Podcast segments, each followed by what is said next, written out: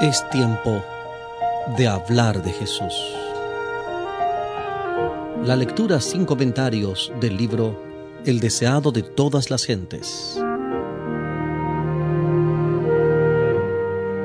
Capítulo 9. Días de conflicto. Capítulo 9.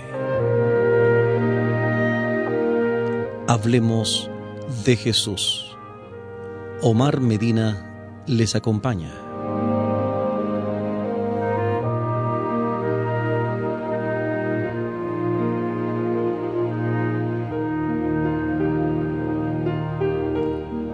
Desde sus más tiernos años, el niño judío estaba rodeado por los requerimientos de los rabinos. Había reglas rígidas para cada acto, aún para los más pequeños detalles de la vida. Los maestros de la sinagoga instruían a la juventud en los incontables reglamentos que los israelitas ortodoxos debían observar.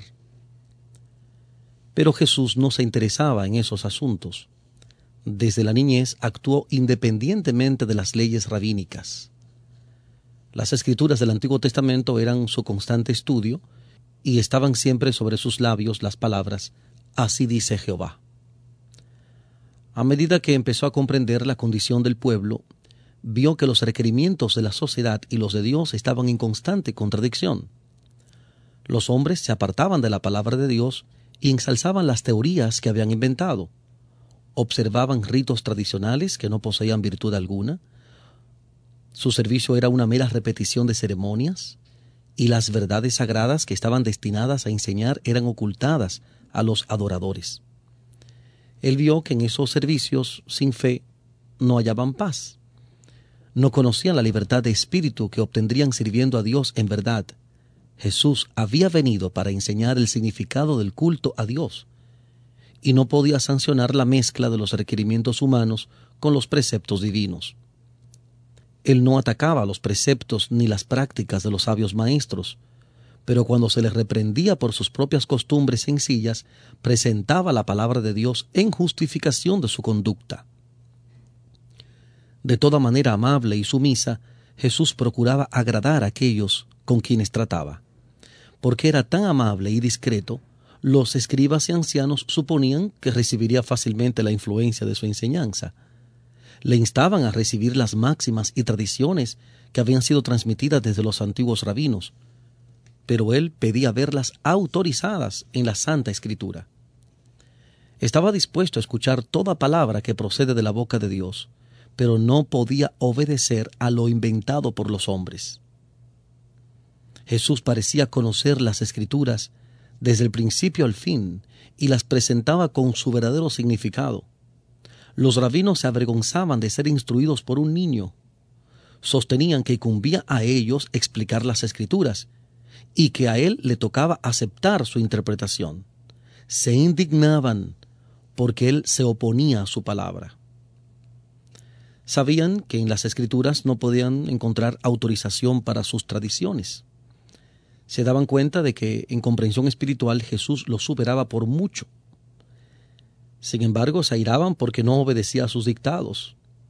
No pudiendo convencerle, buscaron a José y María y les presentaron su actitud disidente. Así sufrió él reprensión y censura. En edad muy temprana, Jesús había empezado a obrar por su cuenta en la formación de su carácter, y ni siquiera el respeto y el amor por sus padres podía apartarlo de la obediencia a la palabra de Dios. La declaración, escrito está, constituía su razón por todo acto que difería de las costumbres familiares pero la influencia de los rabinos le amargaba la vida. Aún en su juventud tuvo que aprender la dura lección del silencio y la paciente tolerancia. Sus hermanos, como se llamaba a los hijos de José, se ponían del lado de los rabinos, insistían en que debían seguirse las tradiciones como si fuesen requerimiento de Dios. Hasta tenían los preceptos de los hombres en más alta estima que la palabra de Dios, y les molestaba mucho la clara penetración de Jesús al distinguir entre lo falso y lo verdadero. Condenaban su estricta obediencia a la ley de Dios como terquedad. Les asombraba el conocimiento y la sabiduría que manifestaba al contestar a los rabinos. Sabían que no había recibido instrucción de los sabios, pero no podían menos que ver que los instruía a ellos. Reconocían que su educación era de un carácter superior a la de ellos, pero no discernían que tenía acceso al árbol de la vida, a una fuente de conocimientos que ellos ignoraban. Cristo no era exclusivista y había ofendido especialmente a los fariseos al apartarse en ese respecto de sus rígidas reglas. Halló al dominio de la religión rodeado por altas murallas de separación, como si fuera demasiado sagrado para la vida diaria, y derribó esos muros de separación. En su trato con los hombres, Jesús no preguntaba, ¿cuál es tu credo? ¿O a qué iglesia perteneces? Ejercía su facultad de ayudar en favor de todos los que necesitaban ayuda. En vez de aislarse en una celda de ermitaño a fin de mostrar su carácter celestial, trabajaba fervientemente por la humanidad. Inculcaba el principio de que la religión de la Biblia no consiste en la mortificación del cuerpo, enseñaba que la religión pura y sin mácula no está destinada solamente a horas fijas y ocasiones especiales. En todo momento y lugar manifestaba amante interés por los hombres y difundía en derredor de él la luz de una piedad alegre. Todo esto reprendía a los fariseos. Demostraba que la religión no consiste en egoísmo, y que su mórbida devoción al interés personal distaba mucho de ser verdadera piedad. Esto había despertado su enemistad contra Jesús, de manera que procuraban obtener por la fuerza su conformidad a los reglamentos de ellos. Estamos presentando la lectura sin comentarios del capítulo 9 del libro El deseado de todas las gentes. Capítulo 9. Días de conflicto.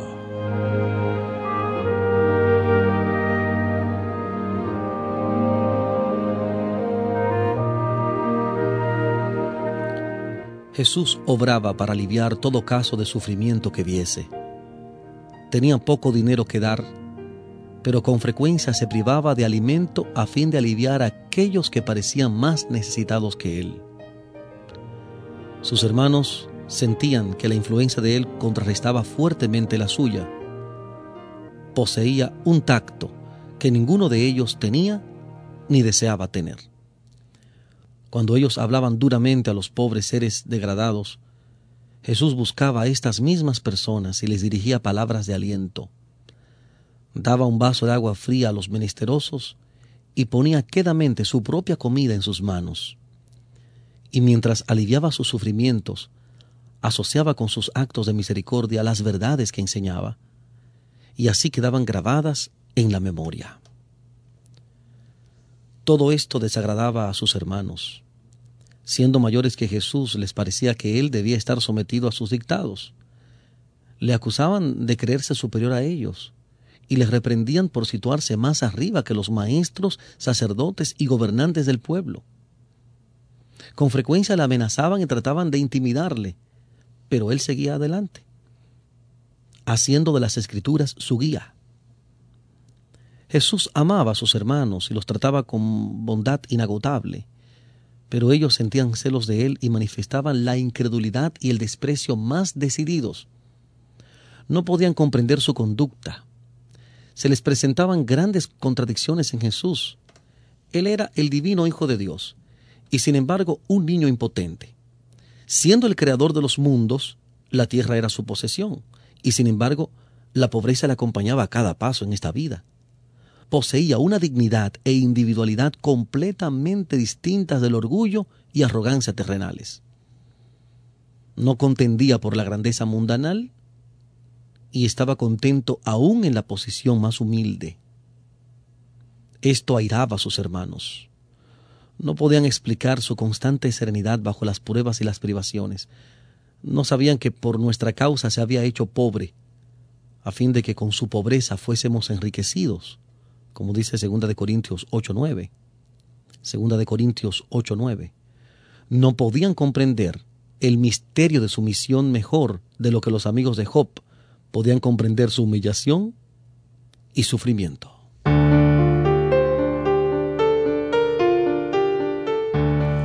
Estamos presentando la lectura sin comentarios del libro El deseado de todas las gentes, capítulo 9, Días de conflicto. Hablemos de Jesús.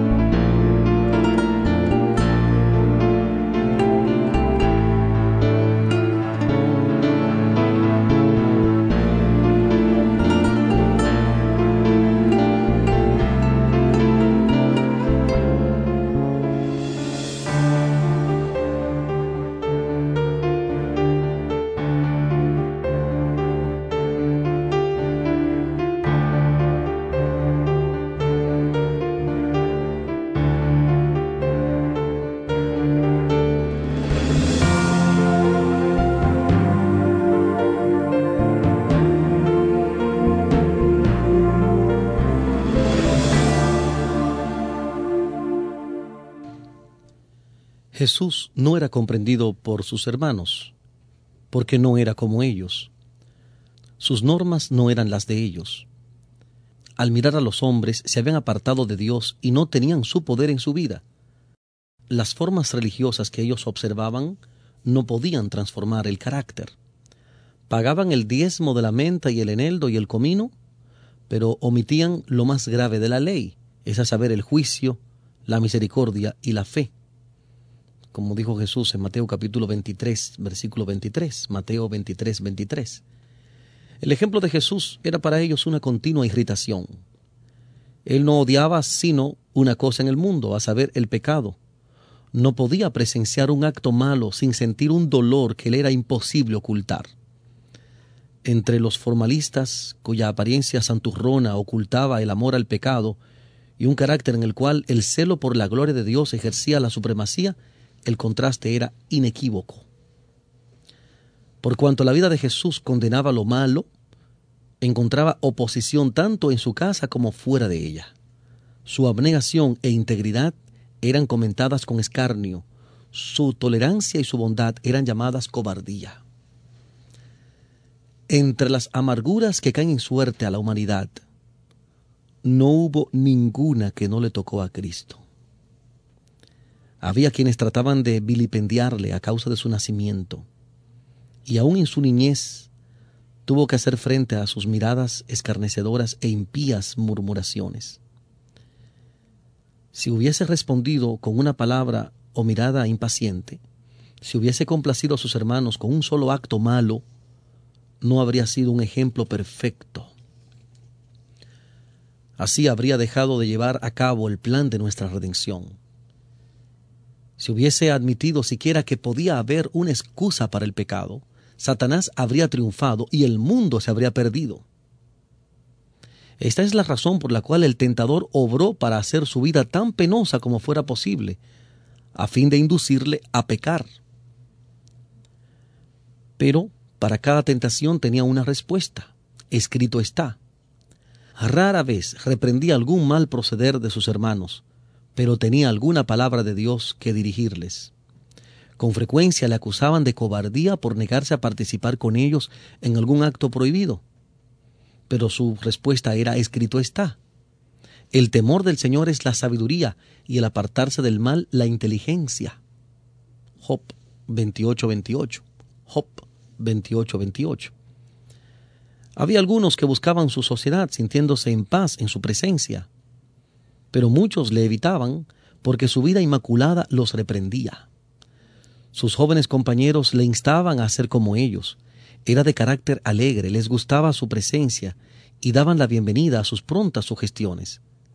Pero sus escrúpulos los impacientaban y le declaraban estrecho de miras.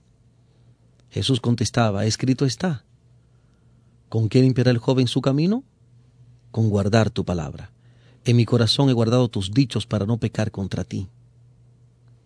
Así dice el libro de Salmos en el capítulo 119, versículos 9 y 11. Con frecuencia se le preguntaba, ¿por qué insistes en ser tan singular, tan diferente de nosotros todos? Escrito está, decía, bienaventurados los perfectos de camino, los que andan en la ley de Jehová. Bienaventurados los que guardan sus testimonios y con todo el corazón le buscan, pues no hacen iniquidad los que andan en sus caminos. Eso está también en el libro de Salmos, en el capítulo 119. Cuando le preguntaban por qué no participaba en las diversiones de la juventud de Nazaret, él decía, escrito está, me he gozado en el camino de tus testimonios como sobre toda riqueza. En tus mandamientos meditaré, consideraré tus caminos, me recrearé en tus estatutos, no me olvidaré de tus palabras. Estas declaraciones del Salmo 119 están desde el versículo 1 hasta el versículo 16. Salmo 119. Jesús no contendía por sus derechos, con frecuencia su trabajo resultaba innecesariamente penoso, porque era voluntario y no se quejaba. Sin embargo, no desmayaba ni se desanimaba. Vivía por encima de estas dificultades como a la luz del rostro de Dios no ejercía represalias cuando le maltrataban, sino que soportaba pacientemente los insultos. Repetidas veces se le preguntaba, ¿por qué te sometes a tantos desprecios, aun de parte de tus hermanos? Escrito está, decía, Hijo mío, no te olvides de mi ley, y tu corazón guarde mis mandamientos, porque largura de días y años de vida y paz te aumentarán misericordia y verdad no te desamparen. Átalas a tu cuello, escríbelas en la tabla de tu corazón y hallarás gracia y buena opinión en los ojos de Dios y de los hombres.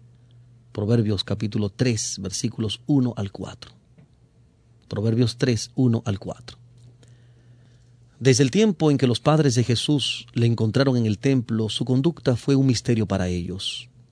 No quería entrar en controversia y sin embargo su ejemplo era una lección constante. Parecía puesto aparte. Hallaba sus horas de felicidad cuando estaba solas con la naturaleza y con Dios. Siempre que podía se apartaba del escenario de su trabajo para ir a los campos, a meditar en los verdes valles, para estar en comunión con Dios en la ladera de la montaña o entre los árboles del bosque. La madrugada le encontraba con frecuencia en algún lugar aislado, meditando, escudriñando las escrituras u orando. De estas horas de quietud volvía a su casa para reanudar sus deberes y para dar un ejemplo de trabajo paciente.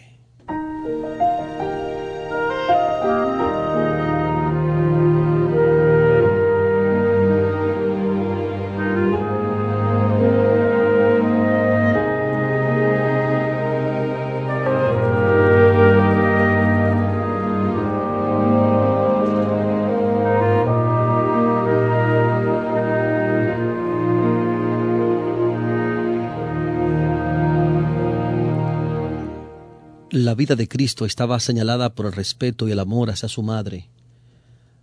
María creía en su corazón que el santo niño nacido de ella era el Mesías prometido desde hacía tanto tiempo, y sin embargo no se atrevía a expresar su fe. Durante toda su vida terrenal compartió sus sufrimientos, presenció con pesar las pruebas a él impuestas en su niñez y juventud, por justificar lo que ella sabía ser correcto en su conducta, ella misma se veía en situaciones penosas. Consideraba que las relaciones del hogar y el tierno cuidado de la madre sobre los hijos eran de vital importancia en la formación del carácter. Los hijos y las hijas de José sabían esto, y apelando a su ansiedad trataban de corregir las prácticas de Jesús de acuerdo con su propia norma. María hablaba con frecuencia con Jesús y le instaba a conformarse a las costumbres de los rabinos, pero no podía persuadirle a cambiar sus hábitos de contemplar las obras de Dios y tratar de aliviar el sufrimiento de los hombres y aun de los animales. Cuando los sacerdotes y maestros pedían la ayuda de María para dominar a Jesús, ella se sentía muy afligida, pero su corazón se apaciguaba cuando él presentaba las declaraciones de la Escritura que sostenían sus prácticas. A veces vacilaba entre Jesús y sus hermanos, que no creían que era el enviado de Dios, pero abundaban las evidencias de la divinidad de su carácter. Lo veía sacrificarse en beneficio de los demás. Su presencia introducía una atmósfera más pura en el hogar y su vida obraba como levadura entre los elementos de la sociedad. Inocente e inmaculado, andaba entre los irreflexivos, los toscos y descorteses, entre los deshonestos publicanos, los temerarios pródigos, los injustos samaritanos, los soldados paganos, los rudos campesinos y la turba mixta. Pronunciaba una palabra de simpatía aquí y otra allí, al ver a los hombres cansados y sin embargo obligados a llevar pesadas cargas. Compartía sus cargas y les repetía las lecciones que había aprendido de la naturaleza acerca del amor, la bondad y la benignidad de Dios. Enseñaba a todos a considerarse dotados de talentos preciosos, que si los empleaban debidamente, les granjearían riquezas eternas. Arrancaba toda vanidad de la vida y por su propio ejemplo enseñaba que todo momento del tiempo está cargado de resultados eternos, que ha de apreciarse como un tesoro y emplearse con propósitos santos. No pasaba por alto a ningún ser humano como indigno, sino que procuraba aplicar a cada alma el remedio salvador. En cualquier compañía donde se encontrase, presentaba una lección apropiada al momento y las circunstancias. Procuraba inspirar esperanza a los más toscos y menos promisorios, presentándoles la seguridad de que podrían llegar a ser sin culpa e inocentes y adquirir un carácter que los revelase como hijos de Dios. Con frecuencia se encontraba con aquellos que habían caído bajo el dominio de Satanás y no tenían fuerza para escapar de su lazo. A una persona tal, desalentada, enferma, tentada y caída, Jesús dirigía palabras de la más tierna compasión, palabras que eran necesarias y podían ser comprendidas. A otros encontraba que estaban luchando mano a mano con el adversario de las almas. Los estimulaba a perseverar, asegurándoles que vencerían, porque los ángeles de Dios estaban de su parte y les darían la victoria. Los que eran así ayudados se convencían de que era un ser en quien podían confiar plenamente. Él no traicionaría los secretos que volcaban en su oído lleno de simpatía. Jesús sanaba el cuerpo tanto como el alma. Se interesaba en toda forma de sufrimiento que llegase a su conocimiento y para todo doliente a quien aliviaba, sus palabras bondadosas eran como un bálsamo suavizador. Nadie podía decir que había hecho un milagro, pero una virtud, la fuerza sanadora del amor, emanaba de él hacia los enfermos y angustiados. Así, en una forma discreta, obraba por la gente desde su misma niñez. Esa fue la razón por la cual, después que comenzó su ministerio público, tantos le escucharon gustosamente. Sin embargo, durante su niñez y su juventud y su edad viril, Jesús anduvo solo. En su pureza y fidelidad pisó solo el lagar y ninguno del pueblo estuvo con él. Llevó el espantoso peso de la responsabilidad de salvar a los hombres. Sabía que a menos que hubiese un cambio definido en los principios y los propósitos de la familia humana, todos se perderían. Era esto lo que pesaba sobre su alma, y nadie podía apreciar esa carga que descansaba sobre él. Lleno de un propósito intenso, llevó a cabo el designio de su vida de ser él mismo la luz de los hombres.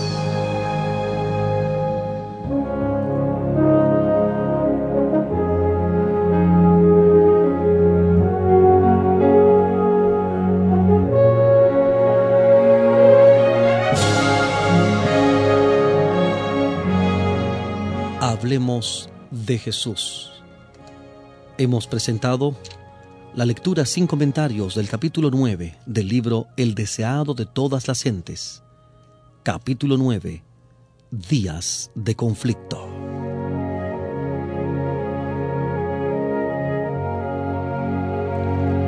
Omar Medina les acompañó. Les agradezco la fina gentileza de la atención dispensada.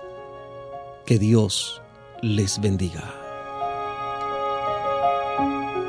Hablemos de Jesús.